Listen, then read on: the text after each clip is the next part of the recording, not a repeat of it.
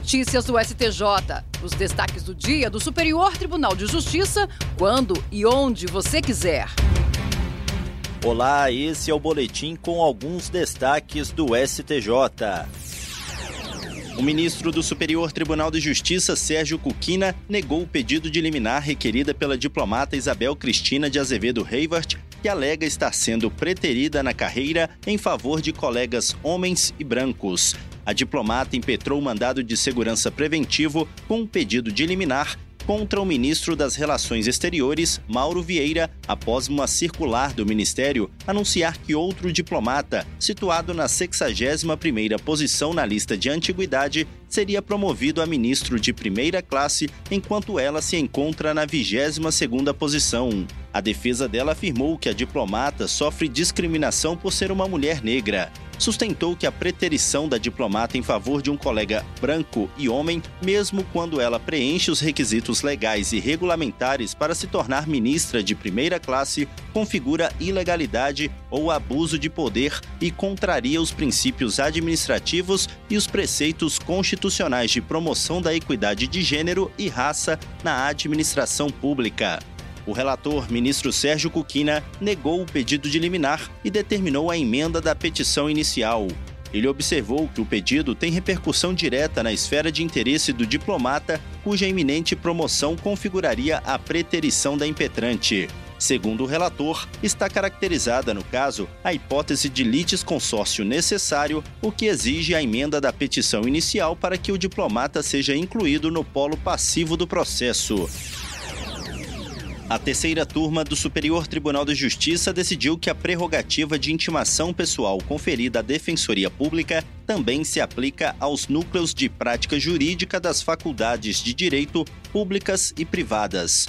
No caso analisado, uma mulher requereu que fosse desarquivado um processo em que era parte, sob a alegação de nulidade da intimação e da certificação do trânsito em julgado argumentou que, como estava sendo representada pelo núcleo de prática jurídica de uma universidade particular, a intimação deveria ter sido pessoal, o que tornaria inválida a intimação feita por meio do Diário da Justiça eletrônico.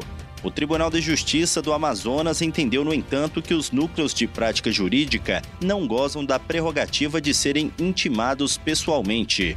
No STJ, o colegiado da terceira turma deu provimento ao recurso.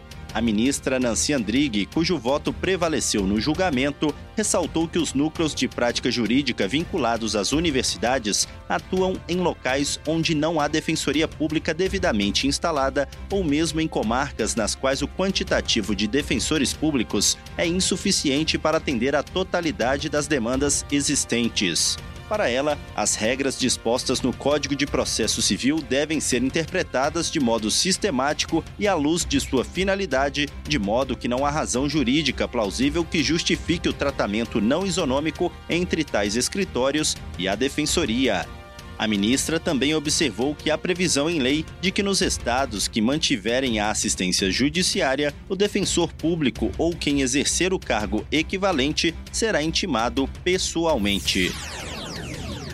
O Superior Tribunal de Justiça e o Tribunal Regional Federal da Sexta Região firmaram acordo de cooperação para a digitalização de mais de 23 mil processos físicos remanescentes nas sessões judiciárias da Justiça Federal em Minas Gerais. Segundo a presidente do STJ, ministra Maria Tereza de Assis Moura, a parceria trará mais rapidez à tramitação processual no TRF6, instalado em agosto do ano passado. A presidente do TRF6, desembargadora Mônica Cifuentes, disse que o acordo é mais uma demonstração do empenho do STJ para o bom funcionamento do novo Tribunal Regional. Segundo ela, o acordo permitirá ao TRF6 atingir seu objetivo de ser 100% digital e ainda vai agilizar a tramitação dos processos remanescentes.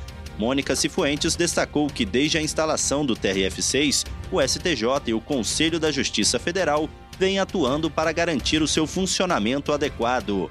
A cerimônia de assinatura do acordo contou com a presença da presidente do Comitê de Acessibilidade e Inclusão do STJ, ministra Nancy Andrighi, do secretário-geral da presidência do STJ, Carl Smith, do diretor-geral do TRF6 Edmundo Veras, do secretário judiciário do STJ Augusto Gentil e da coordenadora de acessibilidade e inclusão do STJ Simone Pinheiro Machado.